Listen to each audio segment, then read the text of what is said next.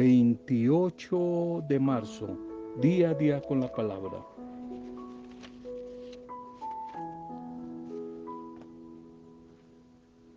Esto también pasará, esto también pasará. Tres palabritas para repetir, memorizar y aprender y hacer las oración en tiempo de dificultad, en tiempo de prueba, en momentos difíciles. Esto también pasará. Tres palabras, tres palabras que me pueden ayudar en ocasiones difíciles de malestar, que me van a traer si las hago en clave de oración, esperanza, paz y alegría y en mi corazón. Alegría en mi corazón esto pasará, pasará la guerra, pasará el invierno, pasará la pandemia, pasará las dificultades. Esto pasará, todo pasará. Y Jesús al final se quedará triunfador en mi vida. Esto pasará.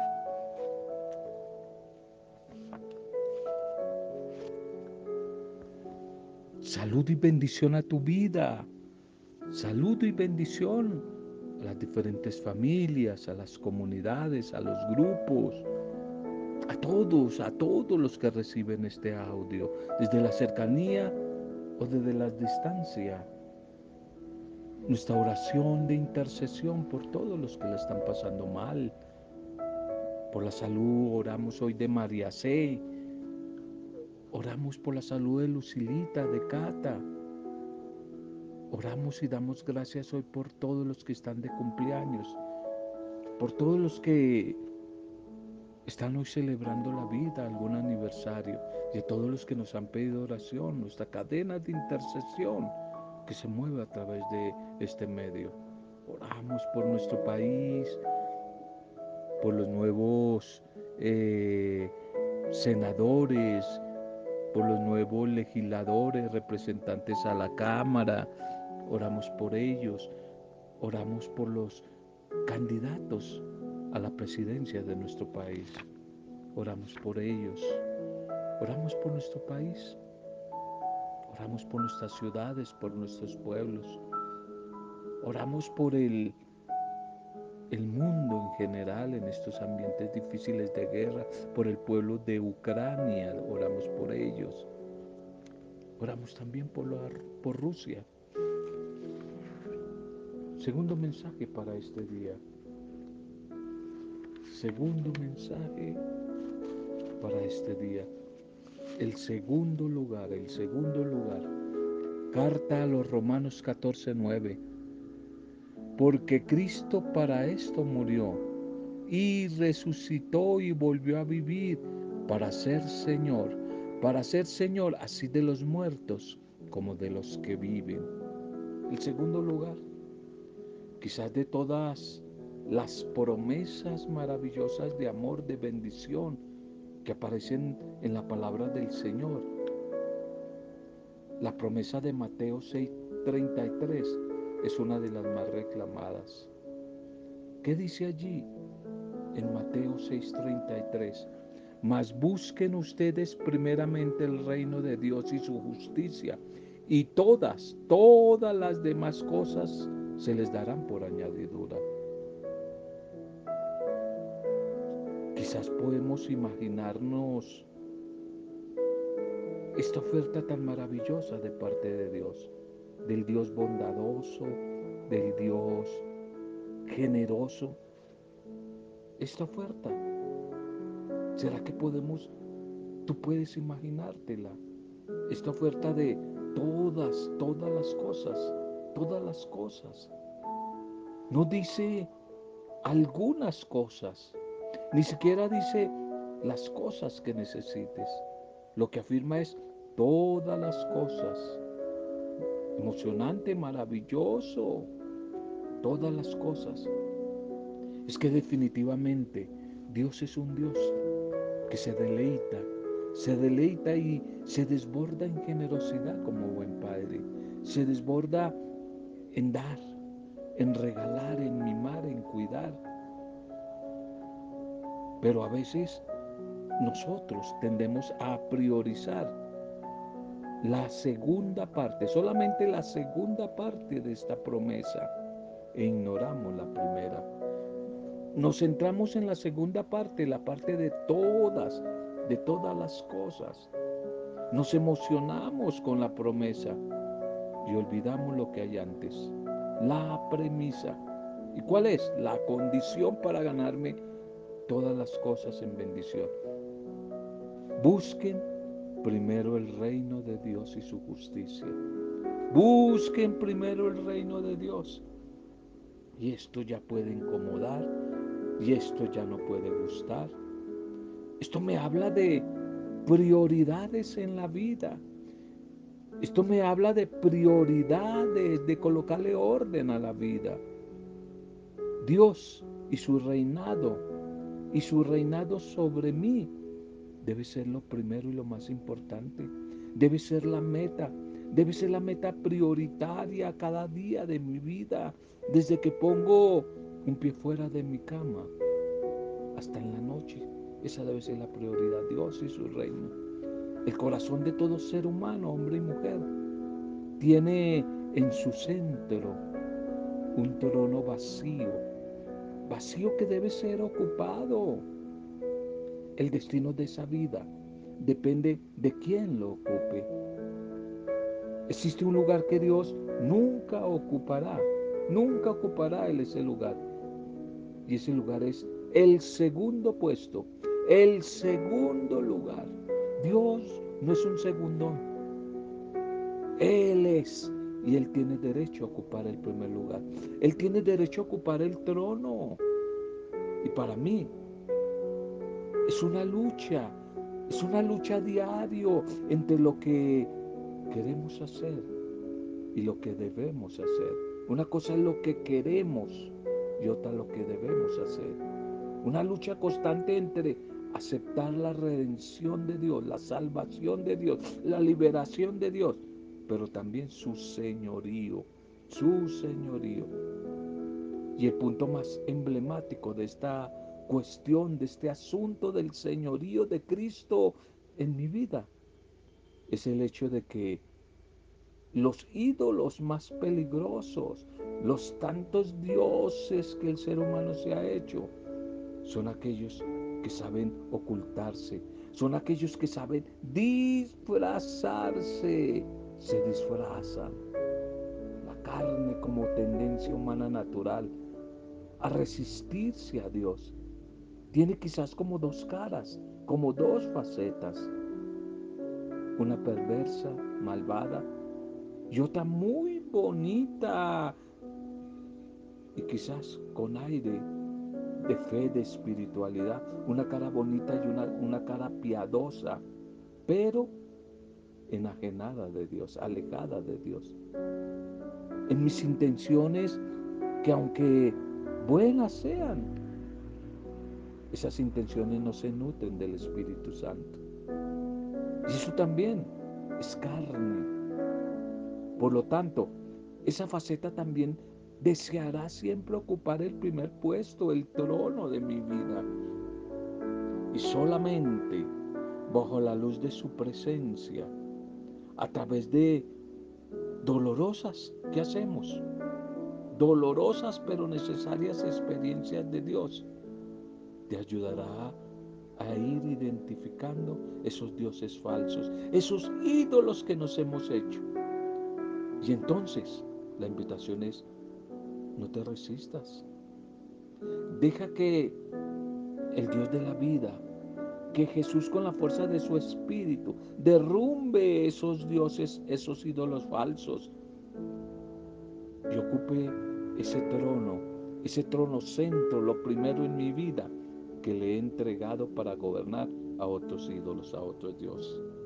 Y entonces y solo entonces vas a comenzar a ver cómo todas aquellas cosas por las cuales te preocupabas tanto, luchabas infructuosamente, comienzan a ser secundonas, comienzan a ser añadiduras a tu vida como regalos del cielo. Pero nunca olvides que el centro y lo primero, lo prioritario, lo más importante, el cetro de Dios, el cetro de Dios debe estar en el centro de tu corazón. El cetro de Dios debe estar en el centro de tu corazón, ocupando el primer lugar de tu vida. Bien, la primera lectura para este día, o el mensaje litúrgico, perdón, para este día, titulemos el mensaje, creyó en Jesús y se puso en camino. La primera lectura es del profeta Isaías 65, 17, 21. Ya no se oirá ni llanto ni gemido. Esto dice el Señor. Miren que yo voy a crear un nuevo cielo y una nueva tierra. De las cosas pasadas ni habrá recuerdo, ni vendrá pensamiento. Regocíjesen, alegresen por siempre por lo que voy a crear. Yo creo a Jerusalén alegría y a su pueblo júbilo. Me alegraré por Jerusalén y me regocijaré con mi pueblo. Ya no se oirá en ella ni llanto ni gemido, ya no habrá allí niño que dure pocos días ni adulto que no colme sus años, pues será joven quien muera a los cien años y quien no los alcance se tendrá por maldito. Construirán casas y las habitarán, plantarán viñas y comerán los frutos. Amén, amén y amén. Novedad y alegría, novedad y alegría. Son quizás como dos temas que están presentes en el anuncio que hoy nos hace el profeta Isaías. Los sufrimientos que vivió el pueblo de Israel allí en el exilio, ahora van a ser parte del pasado. Todo va a quedar atrás porque Dios anuncia el comienzo de una nueva etapa en la que predominan el gozo y la alegría, la abundancia, la plenitud, el bienestar y la paz. El mensaje que hoy nos ofrece el profeta es un mensaje de esperanza para el pueblo, con la finalidad de animarlo en su camino de fe y motivarlo para que siga abriendo su corazón a la acción renovadora y creadora de ese buen Dios. El tema de los cielos nuevos y de la tierra nueva es un mensaje que alberga una inmensa riqueza para, para el presente de la iglesia y de la sociedad que en algunos de nuestros pueblos latinoamericanos está marcado por mucho llanto, mucho dolor, mucha angustia. Un desafío que tenemos como cristianos es precisamente el de ser partícipes de esa novedad y de esa alegría en el Señor, siendo signos de alegría y de esperanza para los afligidos, para los desesperados. Y en este aspecto es que debemos nosotros ser perseverantes y luchar, luchar ante, ante toda adversidad. Estas palabras del Señor a través del profeta nos siguen acompañando y guiando en este camino cuaresmal. Pero también a partir de hoy, las lecturas cambian un poco de orientación. Si hasta ahora habían hecho como un énfasis en la metanoia, es decir, en la conversión, en el arrepentimiento, ahora como que nos quieren poner delante el camino de Jesús. Con la creciente oposición, persecución de todos sus adversarios, que acabarán a la final llevándole a la cruz. Por eso en esta primera lectura de Isaías, el profeta anuncia al pueblo como una especie de retorno al paraíso inicial. Y Dios que está como proyectando un cielo nuevo y una tierra nueva. Dios que quiere que la mujer y que el hombre y que la sociedad Vivan en un estado de equilibrio, en un estado de armonía, donde todo sea diferente, donde todo sea alegría, paz, fertilidad, felicidad en las personas. Y todo aquello se ha cumplido con la muerte y con la resurrección de Jesús. Mensaje central de la predicación de la iglesia primitiva y de la iglesia en todos los tiempos. Y es que allí, en la Pascua de Jesús, ha comenzado ya esa nueva creación. Los cielos nuevos y la tierra nueva.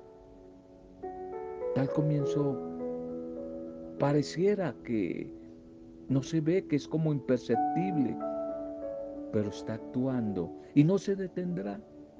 La creación antigua sigue existiendo, pero la nueva se ha impuesto y desplaza cada vez más a la primera. La historia humana sigue dominada en gran parte por la maldad, por el pecado, por la corrupción, por la violencia, por el egoísmo, por la muerte. Pero algo va cambiando con el poder de Dios. El odio y la hostilidad poco a poco irán dando paso al amor, a la misericordia, al perdón, a la, justicia, al derecho. El Evangelio para este día. El Evangelio para este día es Juan, Evangelio de Juan 4, 43, 54. Anda, tu hijo vive. Y en aquel tiempo salió Jesús de Samaria para Galilea. Jesús mismo había atestiguado, un profeta no es estimado, valorado en su propia patria. Y cuando llegó a Galilea, los galileos lo recibieron bien porque habían visto todo lo que había hecho allí en Jerusalén durante la fiesta, pues también ellos habían ido a la fiesta. Fue Jesús otra vez allí a Caná de Galilea, donde había convertido el agua en vino. Y allí había un funcionario real que tenía un hijo enfermo en Cafarnaún. Y oyendo que Jesús había llegado de Judea a Galilea, fue a verlo. Le pedía que bajara a curar a su hijo que estaba muriéndose. Jesús le dijo, si no ven signos y prodigios no creen. Y el funcionario insiste, Señor, baja antes de que se muera mi niño. Y Jesús le contestó, anda, tu hijo vive. El hombre creyó en la palabra de Jesús y se puso en camino. Iba ya bajando cuando sus criados vinieron a su encuentro diciéndole que su hijo vivía. Y él les preguntó a qué hora había empezado la mejoría y ellos le contestaron, ayer a la hora séptima lo dejó la fiebre. Y este padre cayó en cuenta de que a esa misma hora Jesús le había dicho esa palabra. Tu hijo vive. Y creyó él con toda su familia. Este segundo signo lo hizo Jesús al llegar de Judea a Galilea. Amén. Amén, amén. Este texto del Evangelio de hoy nos quiere hacer como una invitación concreta, puntual. Creer en la palabra de Jesús y ponernos en camino. Creer y ponernos en camino. Quizás ejemplo del funcionario real que implora la, la curación para su hijo que estaba al borde de la muerte. Y esta curación fue el segundo signo que Jesús realizó allí en Galilea. Encontramos en la persona de este funcionario real un ejemplo típico del hombre que se pone en camino y que va al encuentro de Jesús y de su palabra y de su proyecto de vida liberador. En efecto, este funcionario cree en la palabra de Jesús. Luego, su fe en la palabra es confirmada por la realización del milagro o del signo que habla San Juan. San Juan en su evangelio no habla de milagros, sino de signos. Signo que le comunican los cielos que salen a su encuentro. ¿Qué actitudes concretas te enseña a ti y a mí, a nuestras vidas, el funcionario real? Estas son la fe y el compromiso. Creer en la palabra de Jesús, sí, pero a la vez es necesario ponernos en marcha, ponernos en camino. En otras palabras, fe y compromiso, fe y compromiso deben ir tomadas de la mano. De lo contrario, se va a correr el riesgo de caer en un fanatismo religioso o en simples actitudes que algunos llaman filantrópicas, deseos, deseos de, de, ayudar, de hacer algo, pero no desde la fe. Interesante el Evangelio de hoy, donde Jesús acepta la invitación que le hace este funcionario real. Y él también, el funcionario real, acepta, acepta la propuesta de Jesús. Y su hijo salió bendecido de la situación de muerte. Jesús no tuvo la necesidad, no necesitó bajar a Cafarnaún. Él comunica vida con su palabra, con su palabra que es creadora, con su palabra que llega a todo lugar. Jesús no se nos presenta como algunos pretenden hoy, como algunos creen que es, con pretensiones de un mago, de un brujo, de un hechicero, de un showman, de un superdotado o cosa parecida a las que se ven hoy. Lo que Jesús desea es encontrar personas que confíen totalmente en Él, con una fe sincera, sin argumentaciones. Creer sin necesidad de signos ni de prodigios. Creer sin milagros. Creer sin ver. Él nos quiere a todos devolver la salud. Nos quiere devolver la salud como al hijo del funcionario real. Y Él quiere también liberarnos de toda tristeza, de toda esclavitud. Y quiere además perdonar todas nuestras faltas.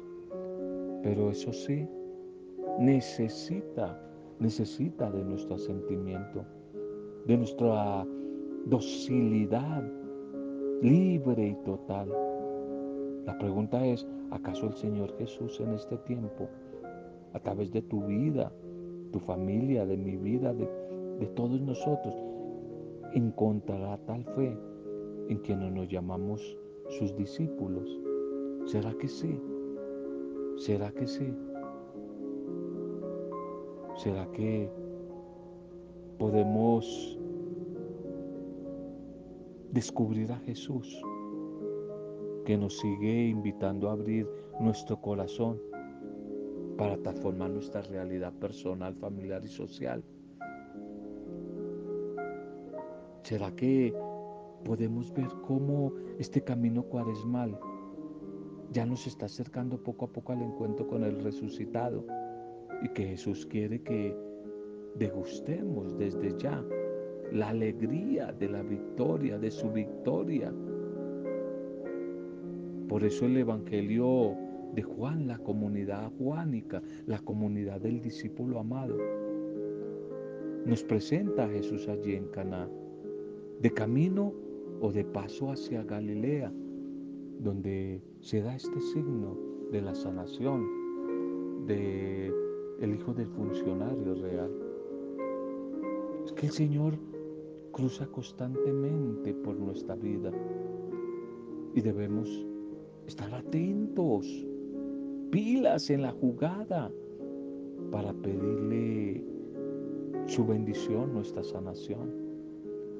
Fundamentalmente nuestra sanación del mal interno que hay en nuestro corazón, en nuestra alma, para que podamos experimentar el gozo de la liberación plena. Que ojalá movidos por el encuentro con la palabra hoy, tomemos la firme decisión de dejar atrás todo aquello que condiciona y es un obstáculo para que haya una plena adhesión al Señor y a su propuesta de vida que ojalá nuestros defectos, nuestras malas actitudes, no estén siendo estorbo para que recibamos esa bendición del Señor. Y que entendamos que toda dificultad, aún el mismo pecado, todo es posible enfrentarlo y vencerlo al sentar la vida en Jesucristo y al invitarlo a Él a que tome las riendas, el gobierno, el control de nuestra existencia y que poco a poco vayamos notando cómo la vida va cambiando y cómo vamos siendo un nuevo hombre, una nueva mujer. Busquemos al Señor y dejémonos encontrar de Él en todas las áreas de nuestra vida, incluyendo la salud física por la que oramos por María C, la salud física de María C, de Lucilita, de Cata, por la salud emocional de tantas personas o de nosotros mismos, que a veces pasamos por momentos internos de tristeza, de soledad, de miedo, de angustia, de depresión. Que a través de la fe podamos descubrir que nuestro corazón puesto en Jesús, que una espiritualidad de fe, esperanza, confianza, nos convierte como en unas columnas poderosas que fácilmente no van a ser doblegadas. Fácilmente no van a ser doblegadas. Preguntémonos para ir a la oración. En mi vida como mujer y hombre creyente, estoy logrando armonizar estas dos dimensiones, fe y compromiso, fe y vida, fe y compromiso. Preguntémonos, somos signo de novedad, de alegría y de esperanza para nuestras familias, para nuestra comunidad, para la sociedad, para nuestro entorno. Oremos, oremos pidiéndole al Señor, el buen Dios, que la palabra, la palabra que hoy hemos compartido, que hoy hemos recibido, se convierta en toda una experiencia de vida. Señor Jesús, pedimos al Padre en tu nombre que a través de tu Espíritu nos enseñe a confiar en ti a pesar de los contratiempos de la vida, que se establezcan en nuestra vida tu amor, tu presencia, tu nueva ley, que en los momentos de dificultad podamos dar testimonio de tu amor misericordioso. Que nos mantengamos fuertes en la adversidad, cuando todo parezca derrumbarse. Ayúdanos a ser consecuentes con la fe y la esperanza que hemos puesto en ti, Señor. Queremos hoy darte gracias, alabarte, bendecirte, Señor, por tu creación.